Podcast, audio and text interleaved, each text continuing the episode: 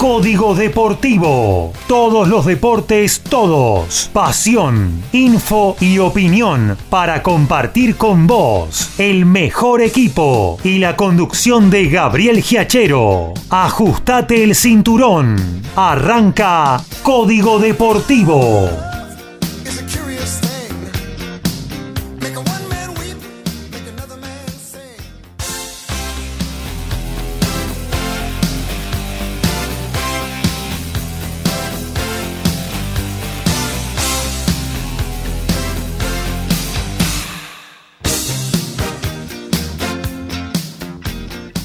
¿Qué tal? ¿Cómo les va? Muy pero muy buenas noches. Aquí estamos arrancando una nueva edición de Código Deportivo. Esta vez es la número 249. ¿eh? Bueno, ahí estamos cerquita ya. Próximo sábado 2.50 en nuestra tercera temporada en el aire. Siempre aquí, en nuestra casa, en MG Radio. Desde el corazón de Villa Pueyrredón a cualquier rincón del mundo a través de www.mgradio.com.ar y vamos a estar como cada miércoles, como cada sábado recorriendo las principales eh, disciplinas deportivas. Vamos a hablar de fútbol, tendremos tenis, tendremos automovilismo, básquetbol, eh, también eh, algo de, de, boxeo, en fin.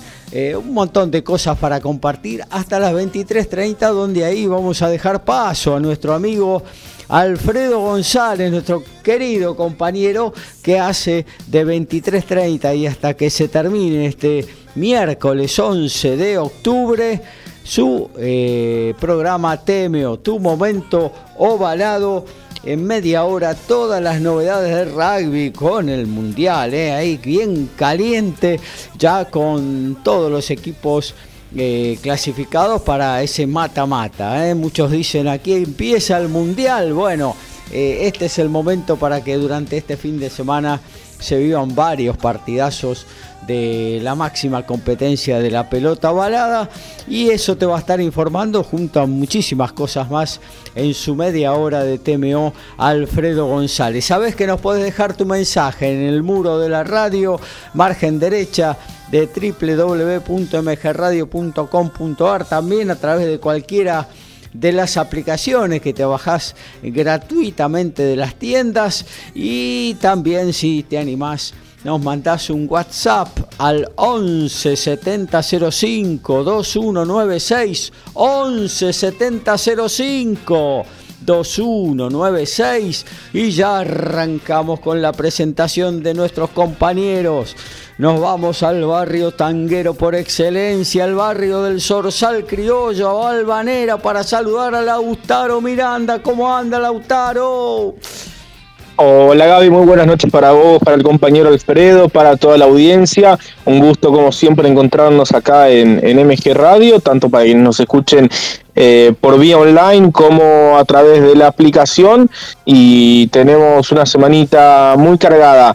Eh, en mi caso, laburando desde eh, un torneo, en el caso de, de Alfred, laburando con eh, la Copa Máxima, con la Copa del Mundo, que, bueno, hay muchísimas cosas para escuchar luego en TMO. Y en este caso hay Challenger en el Racket Club, Challenger de Buenos Aires, la fecha, la parada tradicional de esta etapa del año. Challenger 100 es el torneo Challenger más importante de la Argentina.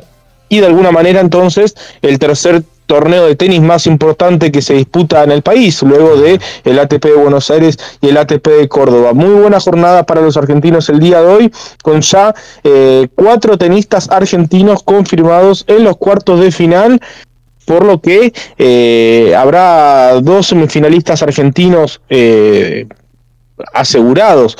no no quiere decir que vaya a haber un finalista argentino porque eh, van por distintos lados del cuadro, se jugaron partes diferentes del cuadro el día de hoy, pero sí habrá dos semifinalistas argentinos ya asegurados porque Francisco Comesaña se estará midiendo el viernes a Facundo Díaz Acosta y también eh, Juan Macerúndolo, campeón defensor, enfrentará a Luciano Darderi, que bueno, representa Italia, pero es argentino él, así que ya hay dos semifinalistas argentinos confirmados y mañana se pueden sumar bastantes más. Además, em, semana más que positiva, yo diría, para Diego Schwarman en Shanghái, donde alcanzó los octavos de final, venció un tenista top ten esta semana, a Taylor Fritz, y, bueno, hoy se quedó en octavos, perdió ante el chileno Nicolás Jarry, que a partir del próximo lunes pasará a ser el nuevo número uno eh, de Latinoamérica.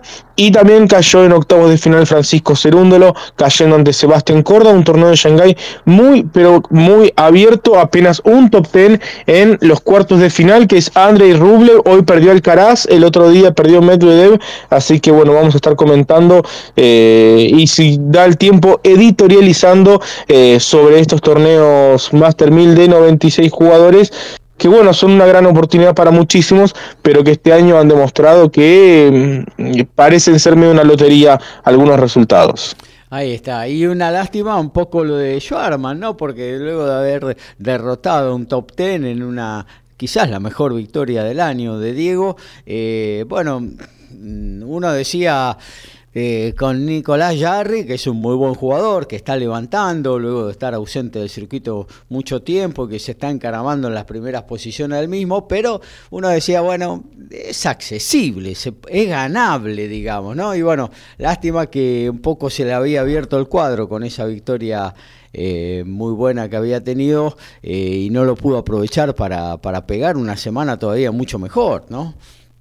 Sí, además, bueno, el historial con, con Jarry era muy positivo para el Peque, 4-1 a su favor, pero bueno, eh, el que perdió fue este año en, en Chile, aquel torneo que, que Jarry gana y empieza a despuntar, y bueno, la verdad que el chileno está en un gran, gran momento, eh, aparte acompañado de, su esposa, de su chiquito de tres años, su flamante bebé de dos meses, eh, y bueno, está en un gran momento personal y profesional. El chileno y además de la lástima que uno le puede dar por, por haberle ganado a Fritz y perder hoy contra Jarry, también la lástima de que después de ese partido perdió Alcaraz. Y, y bueno, se le seguía abriendo el cuadro, es decir, lo hubiera tenido a Grigor Dimitrov en los cuartos de final y, y, ya era una oportunidad buena para unos cuartos de final y además haber ganado esta madrugada lo hubiera permitido ya retornar definitivamente al top 100. No porque los 90 puntos que ya sumó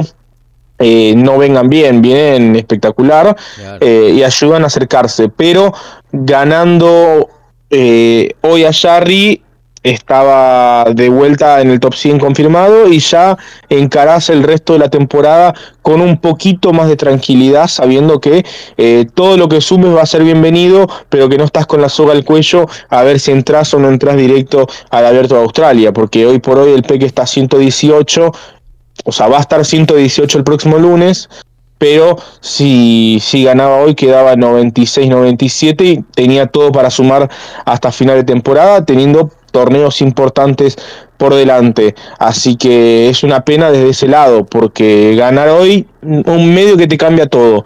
Eh, va a tener muy difícil llegar de manera directa al Abierto de Australia, salvo que pueda mantener este buen rendimiento y, tenga otro gran resultado. Pero bueno, luego en la columna vamos a estar de, este, nombrando los torneos que le quedan al Peque y también por supuesto a todos los demás argentinos. Bueno, por lo menos ver el vaso medio lleno y que eh, esta temporada realmente horrible que había tenido hasta ahora, ah, parece ser eh, que va recuperando sensaciones y eso no es poca cosa, ¿no? Eh, bueno, seguimos con las presentaciones, nos vamos de Valvanera hasta Ciudadela para saludar a nuestro compañero Alfredo González. ¿Cómo anda Alfredo? Muy buenas noches muchachos y audiencia acá con unas ganas bárbaras de participar en un ratito nada más con código deportivo en lo que tiene que ver con el fútbol en la previa de las eliminatorias y con varias informaciones de fútbol, este, sobre todo lo que está pasando con Racing que eh, tiene tan... Eh, ¿Lo llamaron usted para ser técnico? No. No, no me llamaron a mí, es lo único que faltaba. Hay una interna ahí entre la comisión directiva, los jugadores, Capria. Hay un lío bárbaro que por ahí un ratito lo puedo llegar a comentar. Pero bueno, lo importante es que el seleccionado argentino este, va a estar en, jugando eh, dos partidos y que seguramente Messi va a estar eh, presente ya que entrenó eh, sin a la par de sus compañeros. Claro que sí. Eh, vamos a estar hablando también un poquito de Racing porque a mí se me antoja que, no sé, algunos caprichos del, del presidente, eh, poniéndose en contra incluso de la opinión del soberano, ¿no? de la gente que habló el otro día en el, en el, cilindro de Avellaneda tras la derrota contra Platense, eh, y que ya venía obviamente nerviosa luego de, de haber caído en el clásico, ¿no? También ahí en su propia casa. Pero bueno, ya lo vamos a estar desgranando en un ratito nada más, ¿eh? Porque ya arrancamos, ¿eh? Primer de la 249 de Código Deportivo. A todo ritmo, info y opinión. Código Deportivo. Código Deportivo.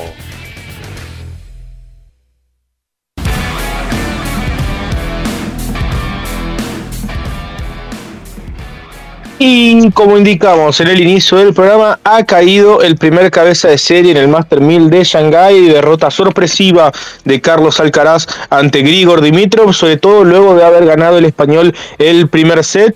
Fue 5-7, 6-2, 6-4 en favor del búlgaro, que de esta manera se convirtió en el tercer hombre en ganarle a Nadal, Djokovic, Federer, Murray y ahora también Carlos Alcaraz. El otro que lo había logrado era eh, Alexander Zverev. En lo que tiene que ver con el básquetbol platense, noticia fresquita, a partir de las 20 arrancó el partido, le ganó a Unión de Santa Fe 93 a 70 en su eh, tercer partido en la Liga Nacional de Básquetbol, dos ganó el Calamar y uno terminó en pérdida. Bueno, nos metemos ahora sí con el FOBA, la pasión de los argentinos, el fulbo. Y bueno, vamos a hablar un poquito de... Mm, ayer vi, la verdad que vi un partidazo ayer, ¿eh? Mm, quizás para los hinchas de Boca les dejó un, gusto amargo y alguna tela para cortar, sobre todo para un equipo que parece, por lo menos ayer, se recuperó en lo que tiene que ver con la creación de juego y la parte ofensiva, pero defensivamente, eh, bueno, dio pena ver a Boca, realmente le avanzaban y le creaban una situación de gol eh, a cada rato con un... A mí me daba risa Gaby en la conferencia, luego escuchaba que que el técnico de Boca decía que es duro, eh, como es, venir de visitante a hacer tres goles y perder el partido. Y pero maestro, te metieron cuatro. Eh, en 45 También es duro. ¿Cómo pretendés ganar un partido eh, si te hacen cuatro goles? es complicado, ¿no? Muy complicado con un Bruno Valdés que cada vez que juega demuestra eh, más, eh, cada vez más que no, no, está a la altura de la camiseta de Boca y un Valentini que es el nuevo Zambrano, sin lugar a dudas. Bruno Valdés. Sí, ni hablar, ni hablar. Chambrano era un jugadorazo al lado de Valdés. Eh, era pasarela al lado. Claro.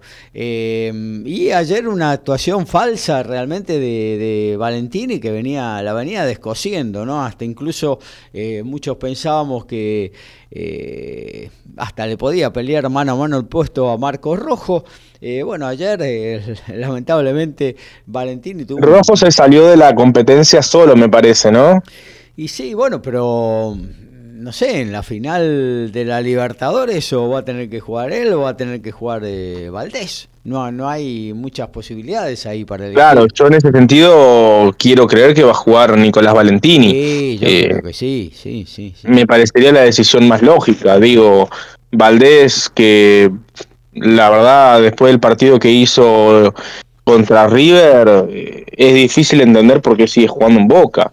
Y que encima siga este, el día de ayer siendo titular, o sea, ¿por qué no, no le daba rodaje a, Aaron Anselmino, por ejemplo, que, jugó 50 minutos en primera y la verdad que lo hizo muy bien, no te digo que lo pongas de titular el Maracaná, lógicamente, pero el día de ayer contra Belgrano me parece que ameritaba de ponerlo. Y buscar alguna otra alternativa, obviamente, que Boca debe tener en inferiores, en reserva, algún jugador que, que pueda ponerse la, la, titular en algún partido de estos de primera división, ¿no? Porque Boca aparte necesita, necesita ir sumando en esta Copa de la Liga, está muy alejado, eh, se viene cayendo en la ubicación de las copas, así que si bien tiene la Copa Argentina eh, para ingresar en Copa Libertadores, pero bueno, se le van achicando las posibilidades, eh, yo creo que de aquí al 4 de noviembre, donde toda la atención va a estar centrada obviamente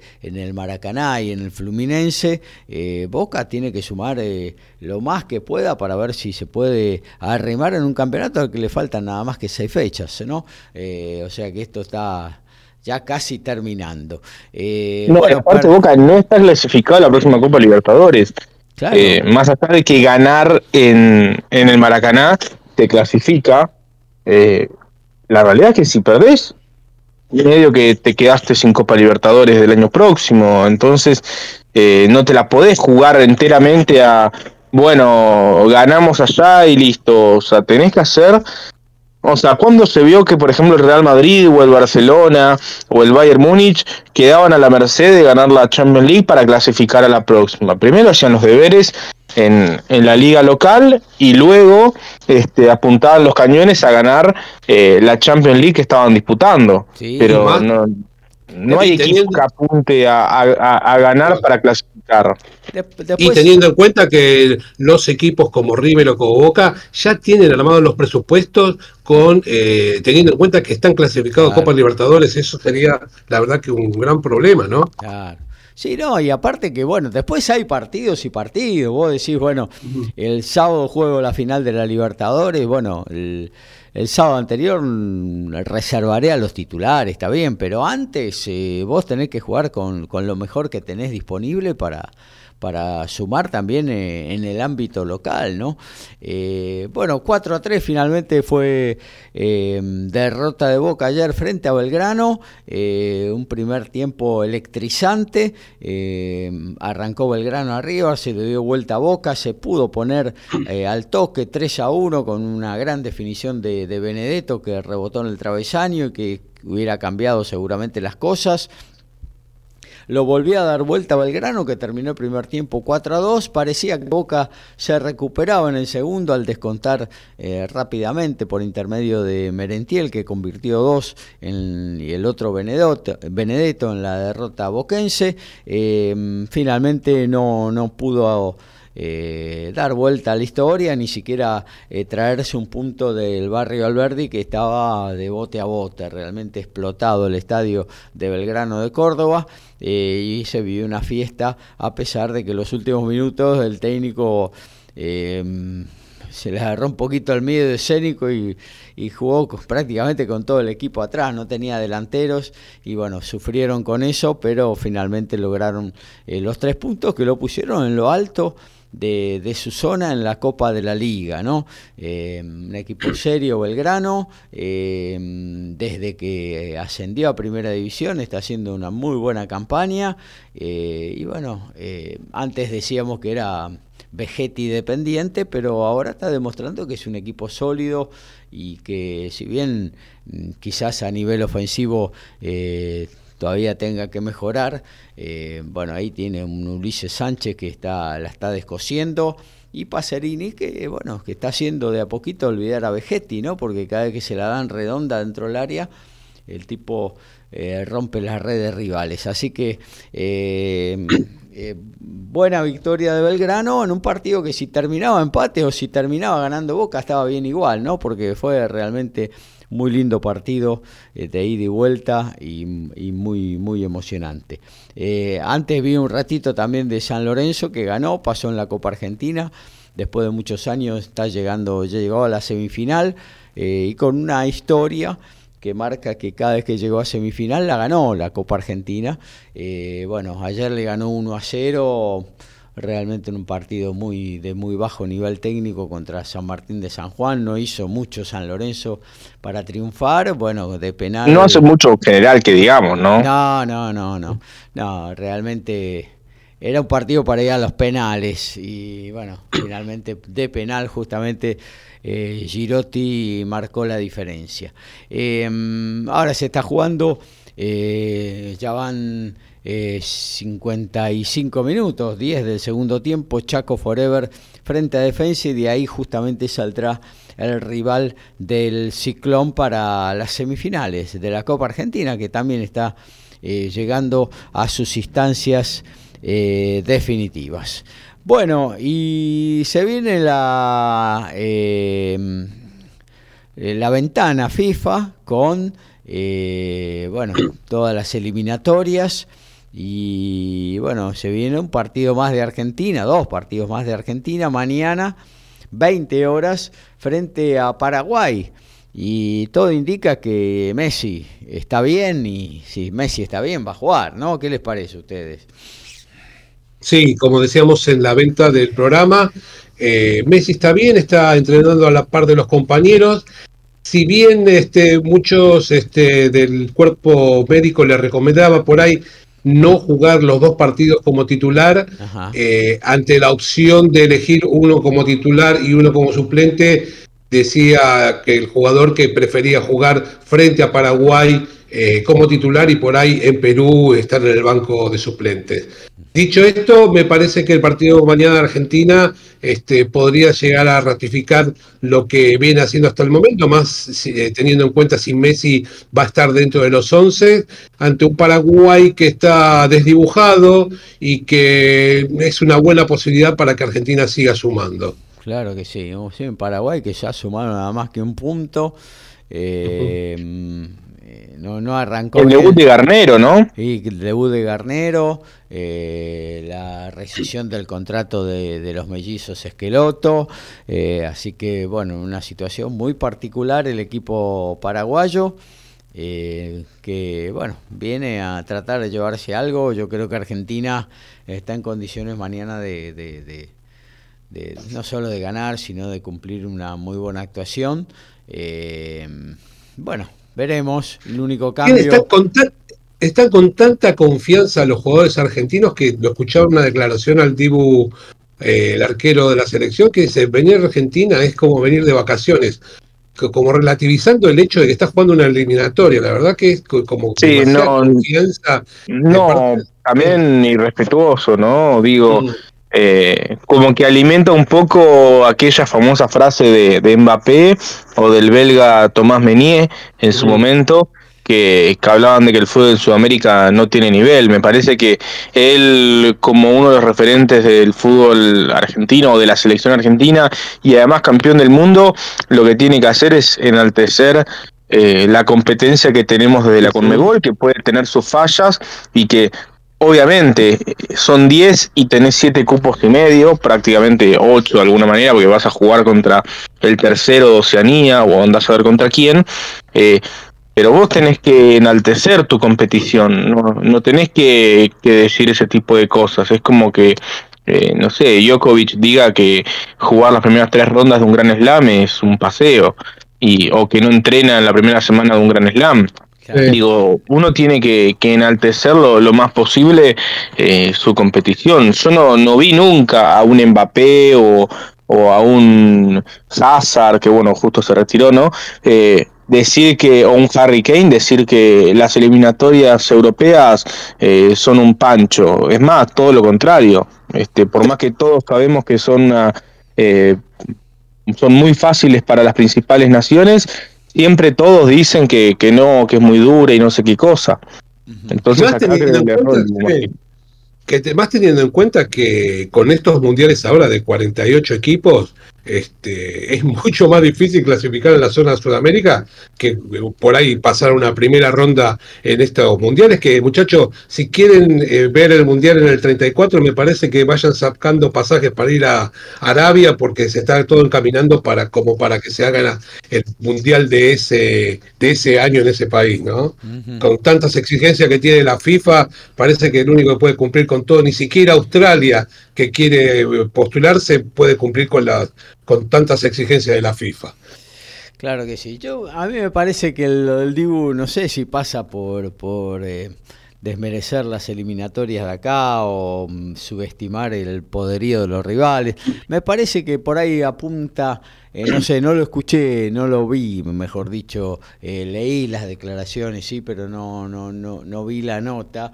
Eh, para ver cómo, cuál fue el perfil de la nota, pero eh, me parece que lo dice como diciéndole, bueno, tenemos un gran grupo humano y venir acá es un poco distender de las presiones de Europa, eh, porque estamos cómodos entre nosotros, por ahí pasa por ahí, no sé. Claro, pero si vos, Gabriel, lo decís con esas palabras, no generás lo que recién decía Lautaro, ¿no? Esa desconformidad, esa forma casi despectiva de, de, tratar al rival, ¿viste? Entonces es difícil veces hay que elegir bien las palabras. Claro, y sí, eso es cierto, eso es verdad, sí, sí. Eh, bueno, lo, concreto es que, bueno, mañana decíamos a las 20, Argentina-Paraguay. Eh, Parece ser que el cambio todavía no está anunciada la formación. Sería Nico González, un jugador súper rendidor y que se amiga constantemente con la red. Incluso eh, va a ser el, reemplazante de Di María y si, bueno, si Messi está en cancha, eh, jugará eh, suelto junto con Lautaro Martínez o Álvarez. Vamos a ver cuál de los dos, porque Lautaro ha tenido algún problemita en, en los entrenamientos. Eh, cualquiera de los dos sería la otra duda del equipo. Eh, después todo lo demás sale de memoria. Parece ser también que eh, podría ser el regreso del huevo Acuña. que bueno, que en las dos primeras fechas el, dueño del puesto por había sido Nicolás Tagliafico. Así que, bueno, después el resto sale como de memoria. Si están todos bien, Argentina ya tiene un equipo armadito que que bueno, no tiene que ver mucho con los rivales, porque uno a veces dice, y vamos a estudiar al rival y a ver cómo nos paramos.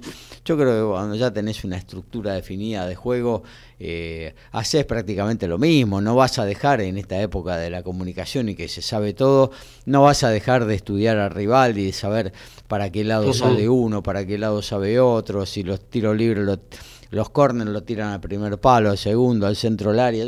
Todo eso se estudia, obviamente, y se conoce, pero bueno, vos tenés un estilo de juego y un poquito a esta altura del partido, creo que Argentina como una potencia en el mundo, eh, eh, está bueno que se preocupen más por vos que vos por lo demás, ¿no? Eh, bueno, la fecha mañana va a arrancar a las 17.30 un lindo partido. Colombia recibe a Uruguay, al Uruguay de Marcelo Bielsa, a las 20, lo dicho de Argentina-Paraguay, y Bolivia, eh, en el Hernando Siles de La Paz, enfrentará a Ecuador. Más tarde, a las 21, Chile estará recibiendo en el Estadio Nacional a, Perú, y 21 y 30, Brasil hará lo propio frente a a Venezuela, ¿eh? un partido eh, que también parece ser eh, muy ganable para el equipo brasileño. Hoy las eliminatorias, Brasil-Argentina con seis, los dos partidos ganados, los únicos ganaron los dos partidos. Colombia tiene cuatro, Uruguay tiene tres, lo mismo que Venezuela. Paraguay tiene solamente uno eh, y hasta ahí los clasificados, falta muchísimo para esto. Eh, en el séptimo lugar también con un punto, la diferencia de gol hace la diferencia, justamente, eh, valga la redundancia. El séptimo lugar quedaría para Perú con un punto, también tiene uno Chile y sin punto cierran Ecuador y Bolivia. recordemos que a Ecuador se le descuentan eh, tres puntos por una mala inclusión de un jugador en las eliminatorias anteriores. Y el martes Argentina va a visitar a Perú a las 23 horas, ¿eh? así que eh, partido que cae tarde por la diferencia horaria con el país incaico. Eh, los restantes partidos, 18 horas, eh, bueno, Venezuela-Chile, después eh, Paraguay-Bolivia, Ecuador-Colombia y un, clásico también sudamericano a las 21 horas, Uruguay recibiendo a Brasil y bueno, una buena manera para que los dirigidos por Bielsa sepan exactamente dónde están parados en este eh, momento de transición que están viviendo eh, con un recambio generacional importante en el equipo de Oriental. Eh, bueno, eh, hasta ahí todo lo que tiene que ver con el fútbol, decíamos de, de, Racing. Bueno, Racing está buscando director técnico, parece ser que el equipo, eh, el Víctor Blanco, el presidente de la institución, estaba buscando, por lo menos de su preferencia era Alfaro, eh, eh, opinión que no iba de la mano con la que tenía Capria. Bueno, no sé por qué eh, si habían acercado posiciones y eh, bueno, después que eh, la cancha de Racing a pleno silbó, insultó a la mayoría de sus jugadores y pidió la renuncia justamente del manager de, de Rubén el Mago Capria. bueno, parece ser que Víctor Blanco lo, no sé, dando un poquito la espalda a esa opinión de la gente, eh, lo, lo, confirmó esta semana como técnico, ¿no? Espe especialmente. Eh, y bueno, vamos a ver ahora quién se nombraron muchas, muchos nombres, todavía no se han, no se ha concretado nada. Eh, BKHS, eh, también se habló, bueno, de Alfaro, que parecía ser el que más cerca estaba, pero ahora se ha alejado de esa posibilidad. Eh, y bueno, veremos entonces quién finalmente se sienta en ese banco que está que arde, ¿no? Porque parece ser evidentemente que hay un problema de, de, de vestuario y que, bueno, eh, muchos no, no quieren eh, arreglar. ¿Vos, ¿Vos qué sabes? ¿Algún nombre que pudiera estar un poquito más cerca? Mira, si te querés te hago medio rápido sí. cronológicamente lo que pasó. Dale. Eh, no solo el presidente, sino toda la comisión directiva quiere que Alfaro sea el nuevo entrenador de Racing. Ajá. El que está en desacuerdo es el manager deportivo, que es Rubén Capria, sí. que insiste que con el plantel que tiene hoy el equipo, este, Alfaro no sería el técnico indicado. Uh -huh. Para colmo se le pidió opinión a los referentes del equipo Ajá. y este, pidieron por favor que la dupla Grassini y Videla, y, y Videla sigan siendo los entrenadores por ahora. Ajá. Con lo cual hay mucho lío porque eh, los jugadores saben que si Alfaro llega a la elección técnica, muchos de ellos ya no van a ser parte de, del equipo. Eh, dicho esto, eh, eh, quisieron tener una reunión este, vía eh, Zoom entre Alfaro, la comisión directiva y, y, y, el manager, y Alfaro dijo que si Capria era parte de la reunión, él no participaba. Ajá, Con lo cual ya empezó la, los problemas de, de, de ahí, de, de, roces. De convivencia. Y, exactamente. Y eh, a esto se le sumó que Capria dijo, bueno, yo eh, a fin de año me voy. Eh, todo ocurría eh, en estas circunstancias en las que después eh, en una, eh, el entrenador Alfaro pidió hablar con Capria, porque ellos tenían cierta relación, porque recordemos que hoy está trabajando en la cadena Caracol de Colombia, sí. Alfaro, y en algún momento fue recomend, recomendó a Capria también como, como alguien que podía trabajar en, en, esa cadena. Había como una relación no de amistad, pero sí de acercamiento. Y en esa reunión que, que estuvieron de una hora, o un poquito más de una hora, hubo unos cuantos reclamos acerca del plantel que tiene Racing, diciéndole que, según trascendió, ¿no? ¿Cómo iba a contratar a un jugador como Juanfer que está para 20 minutos? ¿Cómo iba a contratar a un jugador como este, mm, Roger Martínez que tiene 5 kilos arriba? ¿Cómo vas a tener un arquero que no llega a los palos? Así, textual, ¿eh? ¿Cómo vas a tener una pareja de centrales que no marcan a nadie?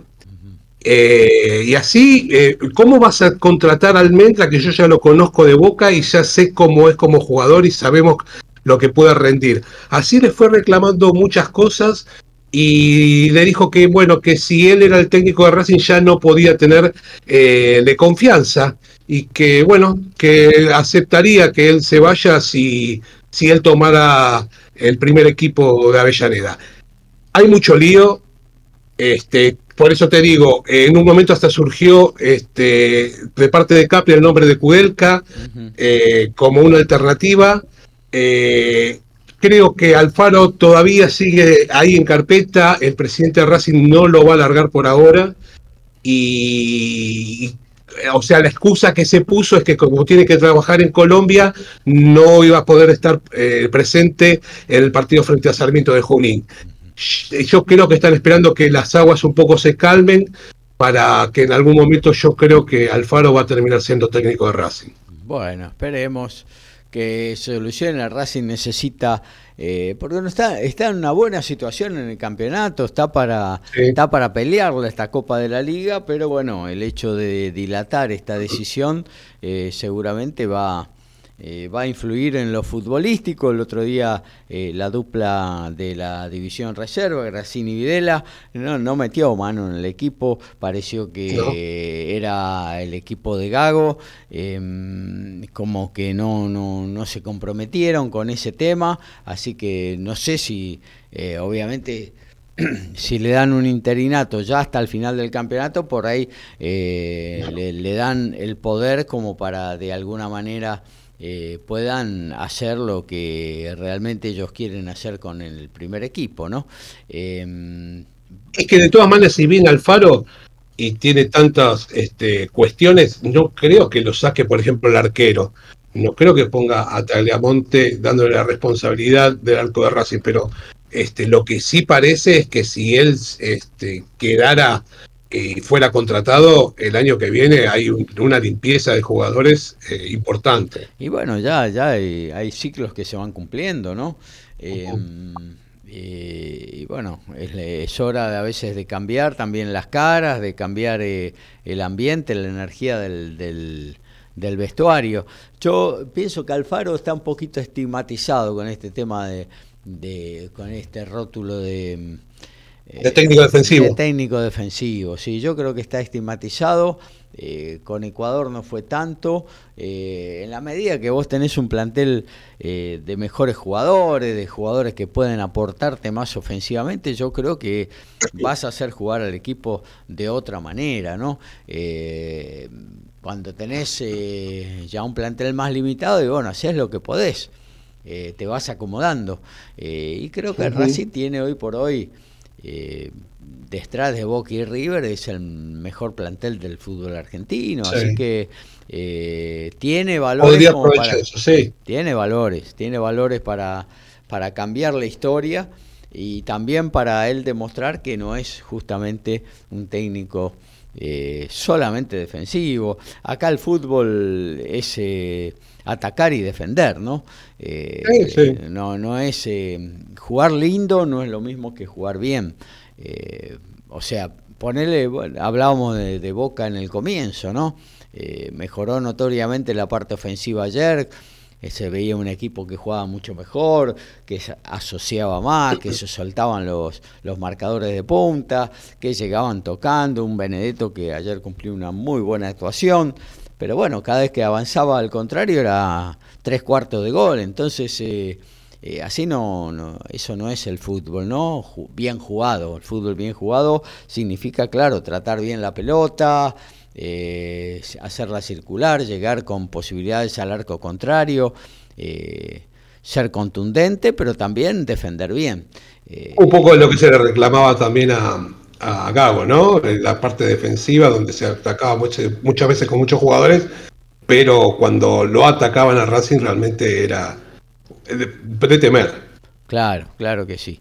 Eh, bueno, eh, terminamos con lo de fútbol. Tenemos todavía muchísimas cosas para ofrecerles a nuestros queridos oyentes hasta las 23.30.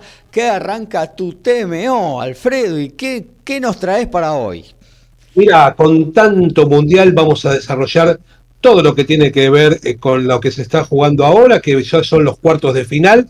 Un bloque muy especial eh, acerca de todo lo que pasó con los Pumas, con la posible formación, con el sorpresivo control antidoping que sufrieron hoy por la madrugada, los despertaron a las seis y media de la mañana hora de Francia para que hagan pipí y le saquen sangre a cinco jugadores y bueno, muchas cosas que están sucediendo con el equipo argentino, más los otros tres partidos que se van a jugar el próximo fin de semana. Muy bien, ahí te estaremos escuchando atentamente. Gracias por estar en este ratito con nosotros hablando de fútbol, Alfredo. Gracias a ustedes por dejarme participar. No, por favor, es un placer. Eh, bueno, actualizamos lo que tiene que ver con Copa Argentina. Decimos ayer San Lorenzo ya está en las semifinales, se espera por Chaco, Forever y Defensa. Eh, los de Varela se pusieron eh, en ventaja a través de Gastón Toñi. Jonathan de la Rosa empató para Chaco Forever 1 a 1. Faltan 15 para terminar este partido entre Chaco Forever y Defensa y Justicia. Eh, en lo que tiene que ver con el básquetbol, bueno, decíamos que Platense resolvió su partido frente a Unión de Santa Fe 93 a 70. Acaba de terminar en Comodoro Rivadavia Gimnasia eh, le sacó el invito a Comunicaciones de Mercedes, le ganó 83 a 77 y en el final del primer tiempo Regatas de Corrientes le está ganando 46 a 43 a Peñarol. Básquet, rugby, fútbol, tenis, boxeo, deporte motor y más. Código Deportivo.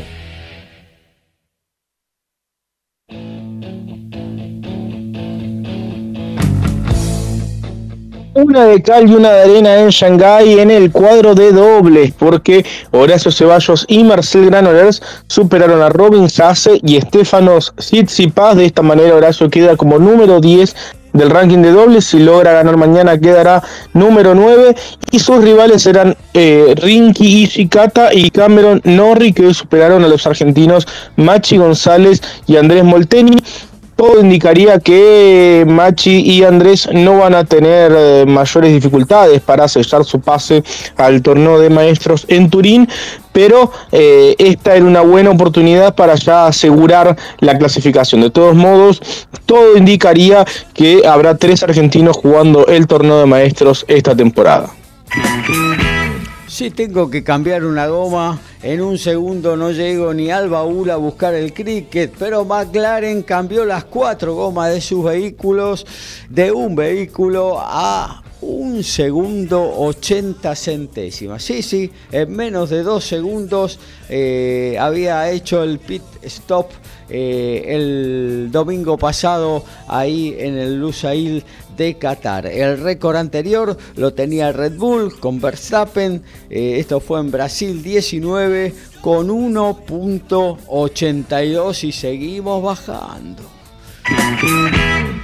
Bueno, vamos a hablar un poquito de, de básquetbol, ¿eh? porque mm, decíamos que estaba pleno la Liga Nacional, que cambió un poquito la forma de disputa, o sea, eh, se sigue, eh, el, torneo es igual al año pasado, pero me refiero a que antes la Liga Nacional se jugaba los viernes y los domingos, era prácticamente se jugaba todo el grueso de partidos en esos dos días eh, donde los equipos eh, hacían la gira, o sea, por ejemplo, si iban, eh, jugaban con Kimsa de Santiago del Estero el viernes, el domingo jugaban contra Olímpico de la Banda. Eso se sigue manteniendo, pero se ha adoptado una, una estrategia de que prácticamente todos los días haya partido, un poco al estilo NBA y bueno, eso está sucediendo eh, con esta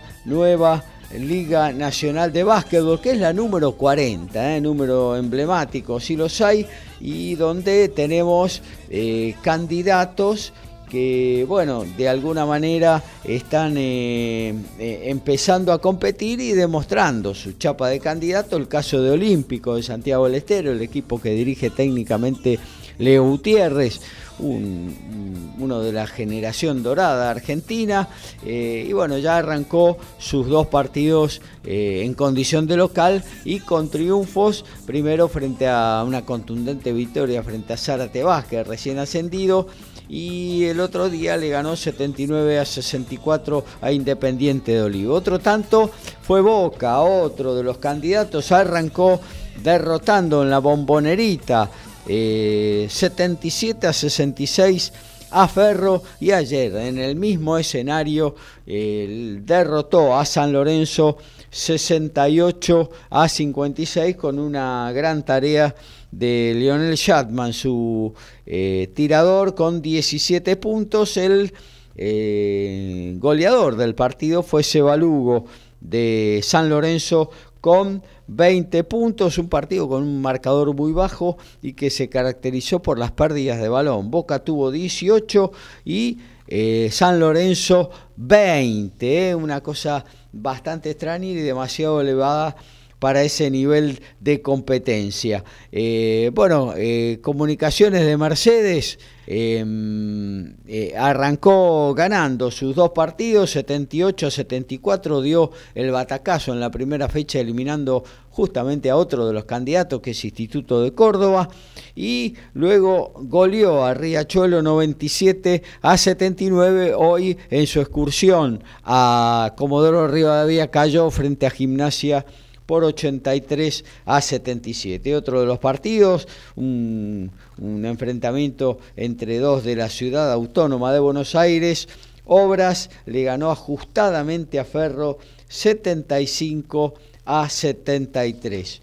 Eh, ayer se jugó un amistoso, eh, un homenaje, un tributo a Luka Doncic, el jugador de Dallas Maverick, y justamente en en la Casa Blanca, en el Real Madrid, el exjugador de hoy militando en Dallas Maverick, se presentó el equipo de la NBA jugando contra el Madrid.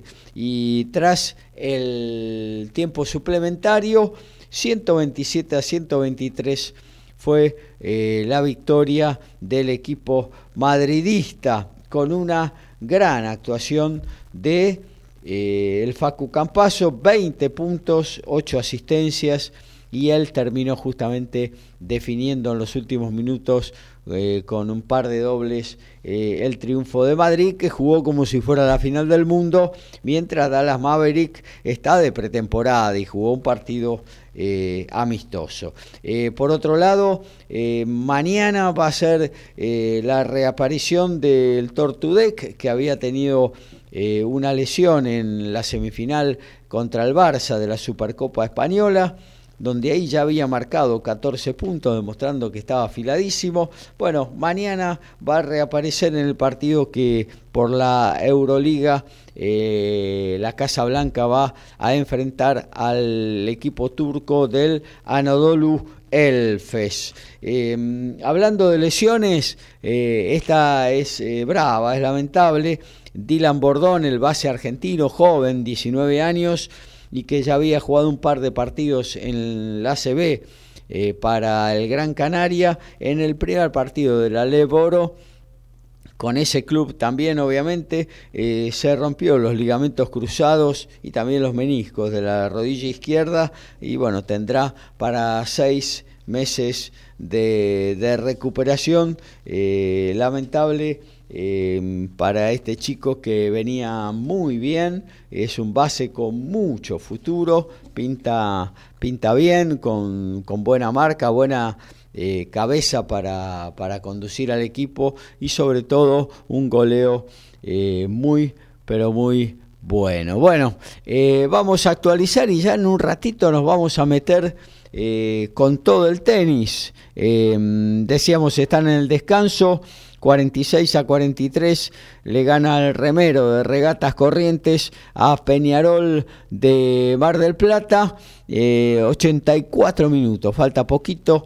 Chaco Forever Copa Argentina eh, y Defensa y Justicia están igualando uno a uno.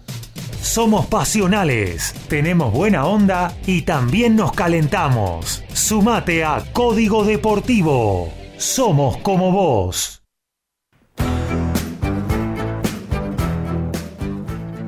Haciendo un camino diferente al resto de sus compañeros, Tiago Tirante se fue a jugar el Challenger de Málaga pasó el debut, pero el día de hoy le tocó perder ante el francés Maxime Chambier 7-6 eh, en el tercero. Tiago que está totalmente abocado en esta etapa del circuito, en esta etapa del año, a jugar en canchas duras y tratar de terminar el año entre los mejores 100 del mundo para clasificar de manera directa al Abierto Australia, el que sería su segundo eh, cuadro principal de Grand Slam tras haber disputado el Abierto de Francia en mayo pasado. Libertadores femenina, los resultados de hoy, Atlético de Nacional cayó frente a Palmeiras 4 a 3, Barcelona de Ecuador le ganó 3 a 2 al Caracas de Venezuela, la Universidad de Chile e Independiente Santa Fe de Colombia. Eh, empataron 1 a 1 y Olimpia de Paraguay derrotó 3 a 1 Universitario de Perú, Libertadores Femenina. Vamos con el tenis, amigo Lautaro. Ahí vamos. Eh, sí, Gaby, se está disputando el Challenger de Buenos Aires, pero si te parece arrancamos con lo que tiene que ver con, con Shanghái, que eh, hubo dos argentinos en octavo de final.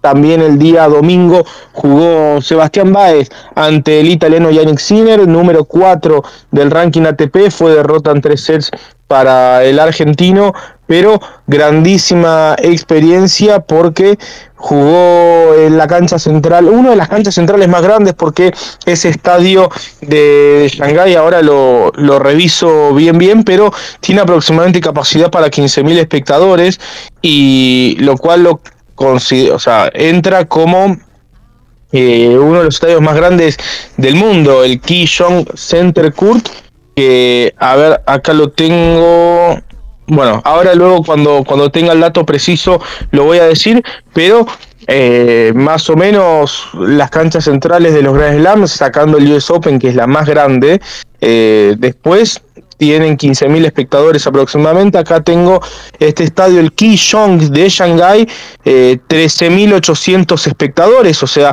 es prácticamente una cancha central de un gran slam, un, estadio impresionante con techo retráctil, eh, es un estadio de los más modernos que tiene el mundo del tenis, de hecho se inauguró en el año 2005 para em, albergar el torneo de maestros en aquella ocasión. Esa edición del 2005, la, la que ganaría el rey David Nalbandián, aquella famosa historia, Gaby, eh, de que estaba pescando eh, en el sur de la Argentina. Lo llamaron del ATP, le dijeron, che, se bajó André Agassi, eh, necesitamos que vengas como suplente del Masters. Y, bueno, fue, jugó el primer partido con Federer, perdió, pero debido al formato que tiene el torneo, pudo clasificar como segundo del grupo y después le terminó ganando la final a Federer, después de haber perdido los dos primeros sets, eh, uno de los triunfos más, más importantes yo creo en la historia del tenis argentino, y bueno, ocurrió en ese estadio, en el Kijong Stadium de Shanghai, donde como bien decía, jugó Sebastián Baez, se le hizo muchísimo partido a, a Yannick Sinner, que es uno de los jugadores del momento, y perdió finalmente en tres sets. También jugó Francisco Cerúndolo, perdió ante Sebastián Corda, que venía de vencer a Daniel Medvedev. Eh, fue 7-5-7-6 para el estadounidense, que está en cuarto de final, y se medirá Ben Shelton. Y bueno, esta madrugada le tocó perder al Peque Schwarzman, que, bueno, cayó derrotado ante Nicolás Jarry en un partido sudamericano muy pero muy luchado, muy muy parejo y bueno, fue finalmente en tres sets para el tenista chileno. En ambos casos, el de Francisco como el del Peque, uno lo lamenta un poco porque la realidad es que el cuadro ha quedado un poco desabastecido de figuras de tenistas top. Eh, entonces, desde ese punto de vista, eh, es, no es difícil, sino que cuesta un poco más valorar quizás el, buen torneo que han realizado, eh, especialmente en el caso de, Francisco, ¿no? que eh, por ranking era favorito ante Corda y, bueno, no pudo avanzar a los cuartos de final. En el caso del Peque, más allá de la derrota de hoy y la posibilidad de haber seguido avanzando, con lo que comentábamos al inicio del programa, que ganando hoy ya aseguraba el regreso al top 100, eh, la realidad es que volver a ganar tres partidos después de un año y cuatro meses desde ya que es motivo de celebración. Ya el hecho de haber ganado el primer partido me parece que eh, era muy, muy importante. Y en este caso haber ganado tres partidos y dos de ellos siendo los mejores de la temporada, especialmente el de tercera ronda ante Taylor Fritz, jugador número 8 del mundo, creo yo que, son razones de sobra para, para ponerse contento. creo que en este momento... Y también Lautaro, el hecho este de de encarar un, nuevo camino, su desvinculación después de tanto tiempo de, de, Juan Ignacio Chela con nuevo técnico, está bueno de que de alguna manera empiecen a, aparecer los resultados para generar más confianza todavía, ¿no? Sí, la verdad Gaby que si bien eh, no había ganado en los dos torneos previos, él había jugado Shubai y perdió ante el australiano Alex Bolt por retiro, este, luego de, tener una especie de virus estomacal, y antes Berev en Beijing, que perdió 6-4 en el tercero, eh, él venía de ganar eh, una exhibición en Frankfurt, que, bueno, obviamente es una exhibición, pero había buenos nombres, y ese fue el primer eh, torneo que tuvo junto a Bruno Tiberti, su actual entrenador, y bueno, ahí se podían ver algunas cosas, no creo que ya desde Wimbledon que eh, venía levantando un poco el nivel. Obviamente el, US Open fue, fue terrible, fue muy malo, eh, lo dijo él mismo, pero sacando el US Open creo que él ya había tenido algunos partidos un poco buenos eh, y esta exhibición creo que lo demostró jugando contra buenos jugadores y, bueno, obviamente las, las dos derrotas en primera ronda no, no ayudaban, pero es cierto como, como bien decías vos Gaby que pueda levantar un poco la autoestima, empieza una relación nueva con otro entrenador después de siete años que prácticamente cambiar de entrenador, te digo, es más complicado que cambiar de esposa, eh, porque eh, conviven más, o sea, la novia del Peque está acá en Buenos Aires y, él está allá en China con, con Bruno Tiberti y con su preparador físico Luis de Alessandro hace ya casi que un mes y encima después van a jugar Tokio, o sea, y después de Tokio se va directo a Suiza para jugar en Basilea. Eh, entonces es muchísimo tiempo que, uno comparte con, sus entrenadores, con su equipo de trabajo y cambiar una rutina de tantos años no es fácil. Entonces, eh, además, lo que decíamos, ¿no? De que se va hasta China porque tiene la posibilidad por una regla que, prácticamente la dio a conocer él, que, ah, luego de terminar el año top 30, el año pasado top 30, logra clasificar a todos los ATP 500 de esta temporada y le está sacando el mayor provecho posible a esta regla. Y se fue hasta China a jugar estos torneos y, y en buena hora que puede ganar un partido, que puede ganar otro, que puede sumar un par de puntos, que en Shanghái le dieron un wildcard este, y, va y le gana a, Taylor Fritz, número 8 del mundo. O sea, como que son, son pequeñas cosas y no, y no tan pequeñas como para que él diga, bueno, el tenis me está dando la oportunidad, voy. De hecho, justamente, y ahora macheo con lo que tiene que ver con el con el Challenger de Buenos Aires. El otro día, el domingo, Marco Trunceliti, luego de vencer en, la primera ronda el brasilero Boscardín Díaz, dijo que el tenis eh, era un, lo, lo, malo del tenis, así lo dijo él, que lo malo del tenis es que es un deporte que siempre te da esperanza. Fíjate vos, qué frase curiosa, ¿no? Este, y él lo que dijo es, te pone la galletita en la boca y cuando estás por dar el mordisco, te la saca. Bueno, creo que en este momento el tenis a Shorman le puso de vuelta la galletita en la boca. Eh, y bueno, él tendrá que morderla, ¿no? Tendrá que morderla. Me parece que, que en cierto punto hasta quizás pueda ser algo bueno no haber ganado hoy este y que todavía el resto de la temporada esté esa lucha por volver al top 100 y clasificar directo al abierto de Australia. Obviamente el resultado que él quería y todo su equipo quería era haber ganado y seguir en competencia, porque más allá del ranking hay un torneo muy importante que se está jugando. Pero bueno, quedará el incentivo final de, este, de estos torneos finales del año eh, con ese objetivo. La próxima semana va a jugar en Tokio y después va a jugar el, ATP 500 de Basilea y tendrá que ver si, si puede llegar a entrar a la quali del Master 1000 de París-Bercy, que ese ya uno creería sería el último torneo del año. Luego va a estar eh, los torneos de Metz y Sofia en Bulgaria, eh, torneos ATP 250 yo creo que si todavía tiene que sumar puntos, los va a jugar. Eh, si, si no, si el objetivo de terminar el año entre los 100 está cumplido, no lo veo al Pequi jugando estos torneos. Pero bueno, en lo que tiene que ver con lo inmediato, muy buena noticia su, su semana en Shanghái. Un torneo, la verdad, rarísimo, este, con un solo top 10 en cuarto de final. André Rubio, que estará enfrentando al francés Hugo Humbert. Eh, y en esa parte alta está Grigor Dimitrov ante Nicolás Jarry y Dimitrov que venció a Carlos Alcaraz en, en el día de hoy. Y Gaby, yo había dicho en, el Noti que había tres jugadores que habían logrado vencer a Nadal, Djokovic, Federer, Murray y ahora Alcaraz. Y había mencionado a Alexander Zverev y me había olvidado de Marin Cilic, que es este junto con Dimitrov y con Zverev, el croata, los únicos tres hombres que tienen triunfos sobre el Big Four. Nadal, Federer, Djokovic, Murray y ahora también Carlos Alcaraz. Así que una lista interesante de jugadores a la que hoy se sumó el búlgaro. Y por la parte baja eh, está Maroyan, el húngaro, Huber Hurkacz, Ben Shelton y Sebastián Corda. Eh, un torneo eh, Master 1000 que parece un ATP 250. Y, y, bueno, yo creo que dentro de ATP deberán replantearse estos torneos de 96 jugadores, sobre todo en esta parte del año que llegan reventados, tienen que viajar hasta China y encima les hacen jugar un torneo eh, de una semana y media, me parece que no, no ayuda para nada y se ven este tipo de, de cuadros que mm, no es por mantener un status quo ni nada por el estilo, pero uno quiere que a las rondas finales de los Master 1000 lleguen los top 10 este, y que haya uno solo me parece que no favorece al producto. El lado positivo, lógicamente, es que hay muchos jugadores que pueden jugar un cuadro principal de Master 1000 con el desembolso de dinero que eso significa, pero realmente eh, ha sido muy pobre el torneo este en China, así que creo que algo en ATP deberán cambiar. Encima el año próximo quieren agregar Cincinnati y, Canadá en este formato, que la verdad a mí me parece terrible,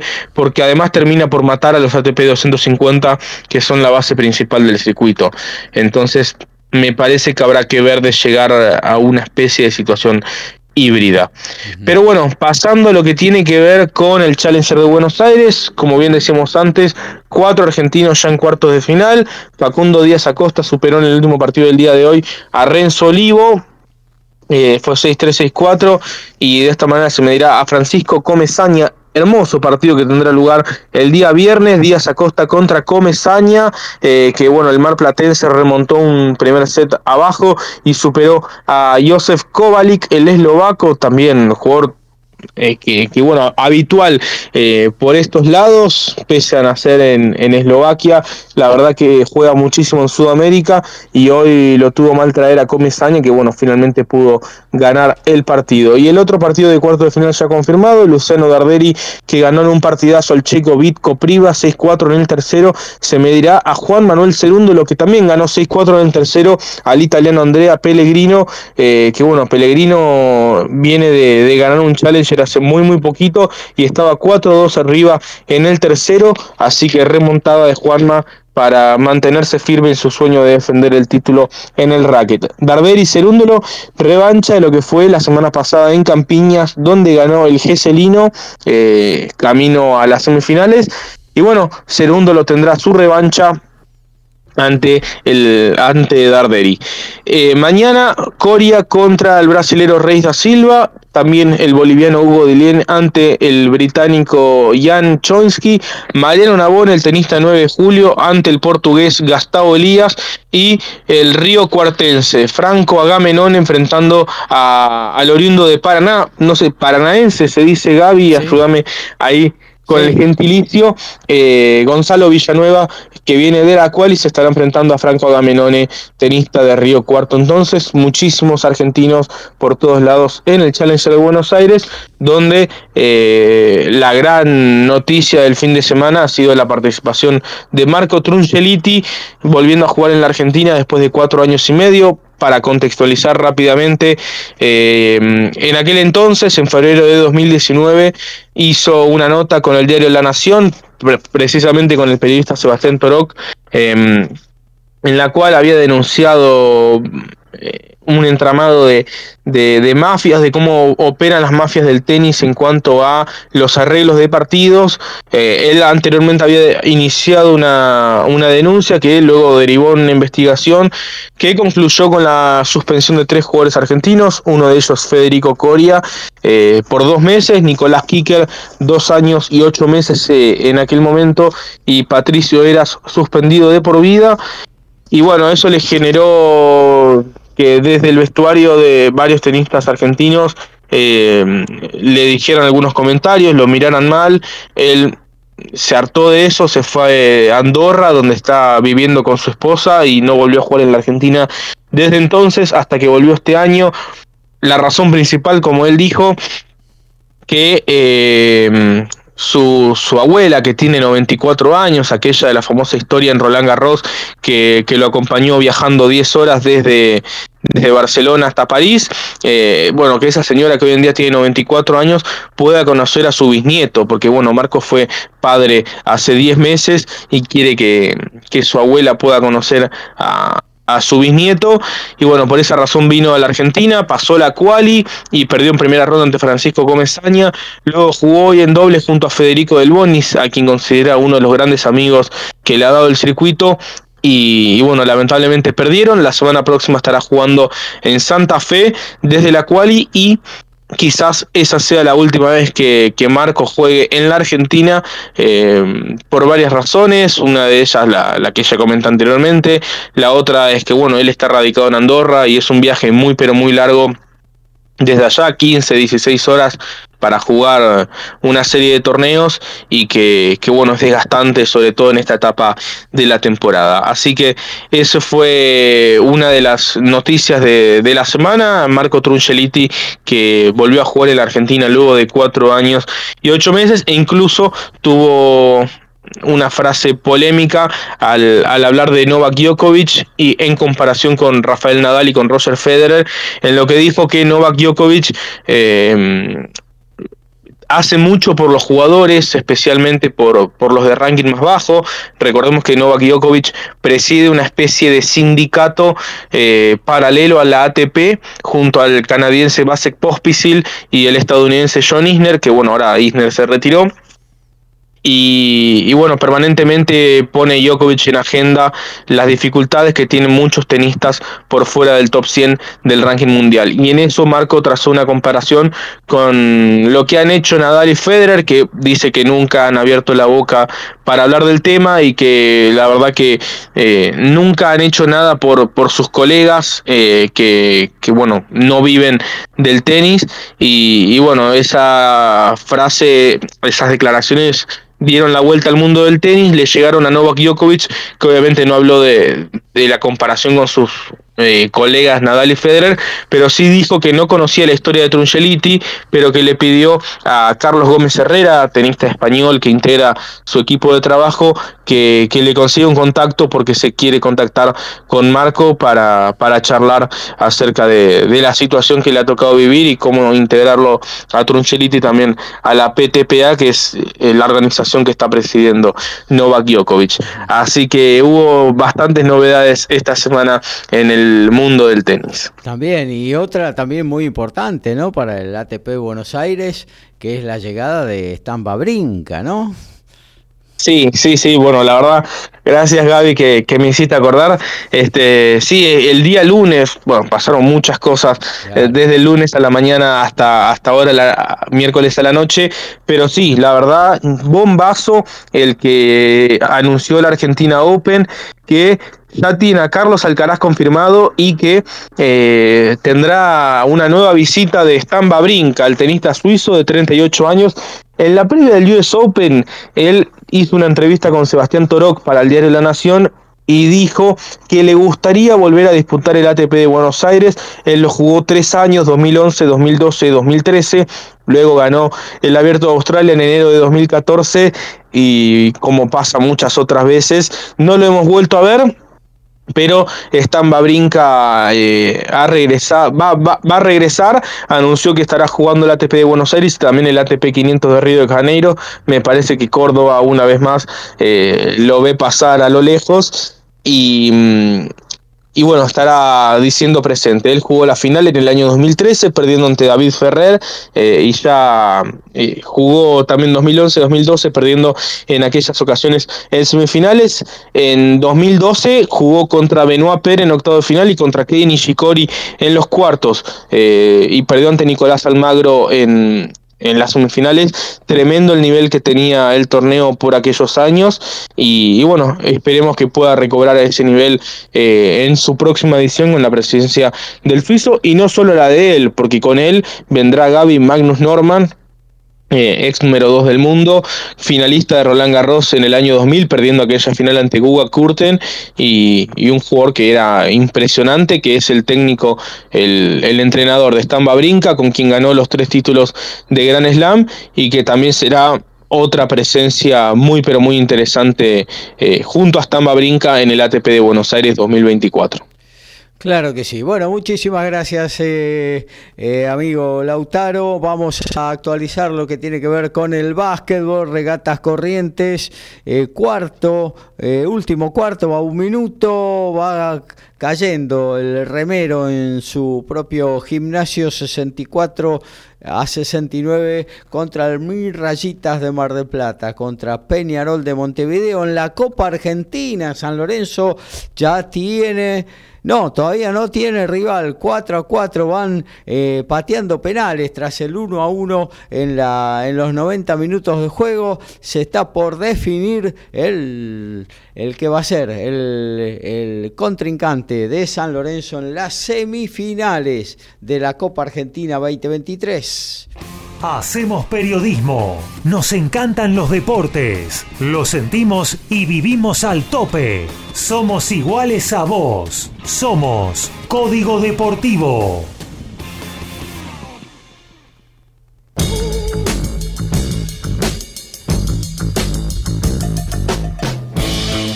El día viernes tuvo lugar una reunión en el circuito KDT donde estuvo presente Mariano Zabaleta, eh, vicepresidente de la Asociación Argentina de Tenis, para brindar algunos detalles acerca de lo que será el nuevo Centro Nacional de Tenis que tendrá lugar allí en el, en el el que se conoce como el Parque KDT, actualmente claro. nombrado Parque Manuel Belgrano, allí en la costanera norte de la ciudad de Buenos Aires, eh, y disipó algunas dudas sobre el proyecto que comenzará lo antes posible y que la idea es ya dentro de seis meses poder inaugurar una sección. Habrá seis canchas de polvo ladrillo, dos eh, de cemento, un gimnasio, entre otras facilidades y que eh, también se hizo la aclaración porque hoy en día es un sector social donde vecinos de la ciudad de Buenos Aires van a jugar al tenis y que esos vecinos no perderán la posibilidad de, de, jugar al tenis allí en el espacio. No es que se va a privatizar el espacio, sino que se podrán asociar como, como si fuera un club. Eh, y de esa manera poder mantener eh, su, sus visitas permanentes a, al predio KDT para jugar al tenis, además de todas las otras actividades que se realizan allí en el predio.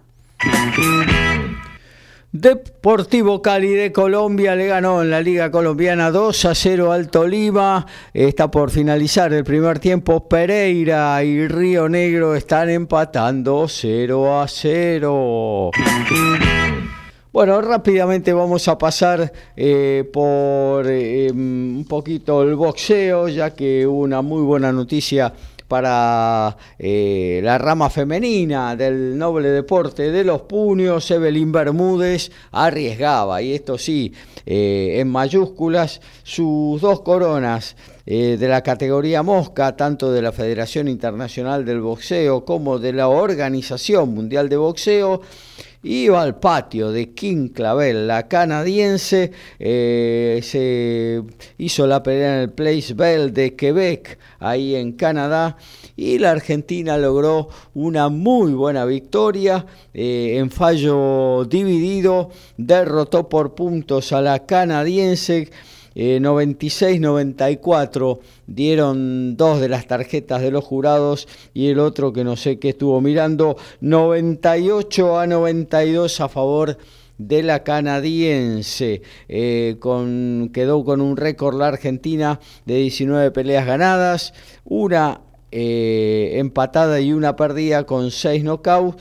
La canadiense quedó con 17-2 y 3 definiciones por la vía del sueño. En Las Vegas, el mexicano Gilberto el zurdo Ramírez derrotó por decisión unánime al norteamericano Joe Smith Jr. en la categoría crucero. Se lo vio bastante pesadito a Gilberto Ramírez y mucho más lento de lo que estaba en la categoría semipesado, pero le alcanzó para ganarle al norteamericano, no sé si para más.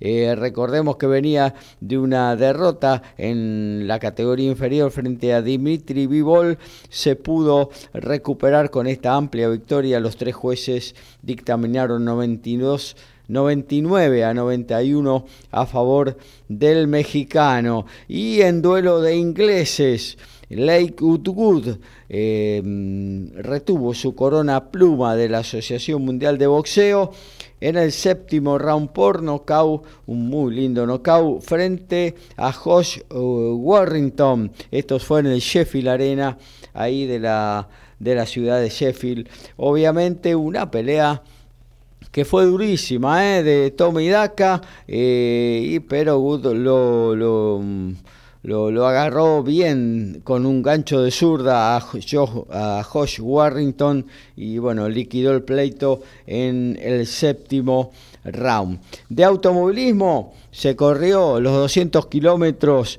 de la ciudad de Buenos Aires del TC2000, una de mítica carrera que siempre eh, es la que tuerce el destino de la temporada de la categoría y esta vez fue la primera vez que el piloto que la ganó, en este caso Lionel Pernía, eh, se consagró campeón en esa misma carrera. Eh, lo hizo en pareja con Antonino García.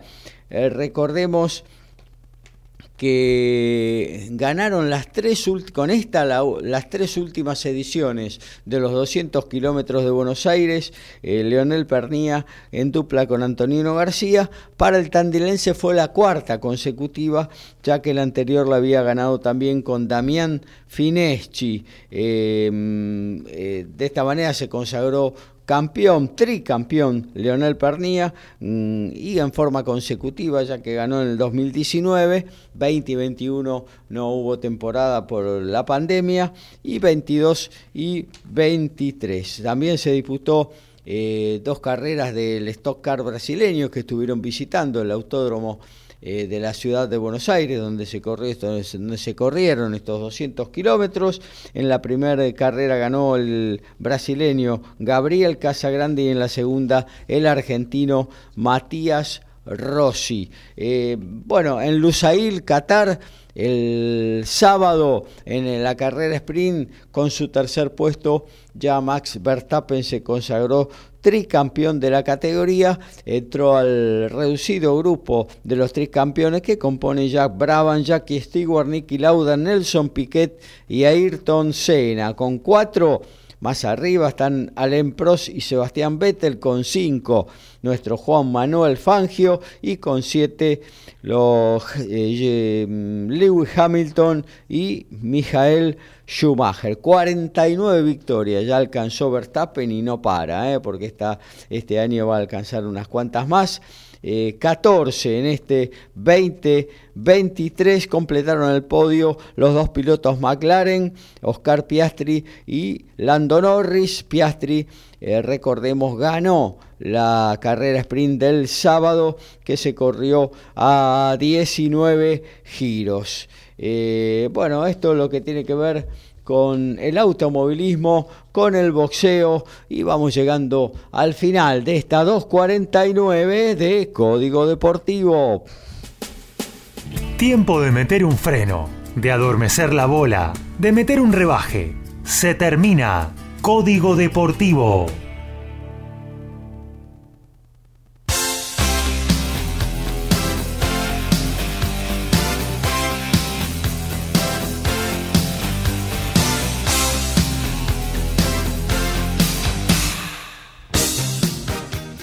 Bueno, nos toca irnos. Nos vamos a reencontrar el próximo sábado, 11 de la mañana, en nuestra edición sabatina de dos horas, recorriendo como siempre los principales, las principales disciplinas deportivas, esas de las que se habla, muchas de ellas de las que se habla solamente cuando llegan los Panamericanos, los eh, Juegos Olímpicos o cuando jugamos algún mundial y nos va bien. Bueno, nosotros le damos bolilla durante todo el año porque se lo merecen. Y bueno, eh, los saludo a mi compañero Lautaro Miranda y eh, será hasta el próximo sábado, Lautaro. Buenísimo Gaby, un abrazo grande para vos, para toda la audiencia, un gusto como siempre y nos estamos reencontrando el próximo sábado con ya las semifinales del Challenger de Buenos Aires que eh, ya sabemos que habrá dos semifinalistas argentinos como mínimo y bueno, esperemos que ojalá que sean los cuatro. ¿A qué hora largan las semifinales el sábado, Lau? Desde el mediodía, desde el mediodía esperemos que todo indicaría que va a acompañar un poco la temperatura, hizo bastante calor el fin de semana, el lunes, un poquito también ayer, pero ya anoche hizo frío, hoy también y se espera que mañana también, veremos el fin de semana, pero si bien obviamente el frío no es bienvenido en el tenis, tampoco queremos que haga un calor extremo. Así que ojalá una buena temperatura para acompañar esas semifinales a partir del mediodía del sábado. Se pueden adquirir las entradas en Ticketek. Gaby, eh, son bastante económicas para un espectáculo deportivo, así que eh, si alguien se quiere pasar por allí, la verdad que lo recomiendo, es un muy lindo espectáculo para ir a ver. Claro que sí. Y bueno, el sábado Lautaro va a estar seguramente en forma directa desde Racket Club. Eh, diciéndonos lo que está pasando minuto a minuto ahí en esta nueva edición del Challenger de Buenos Aires. Eh, bueno, lo dicho, mañana... Eh, el sábado nos reencontramos, mañana a partir de las 19 y por si acaso en el aire de MG Radio, luego se viene abrazándote, abrazando tango y luego Good Times con lo mejor del jazz. Eh, vamos a eh, linda programación de jueves en la radio de Villa Pueyrredón y nosotros el sábado. Así que terminen bien la semana. Eh, actualizamos Defensa y Justicia será el rival de San Lorenzo en la semi de la Copa Argentina. Le ganó 7 a 6 por penales a Chaco Forever.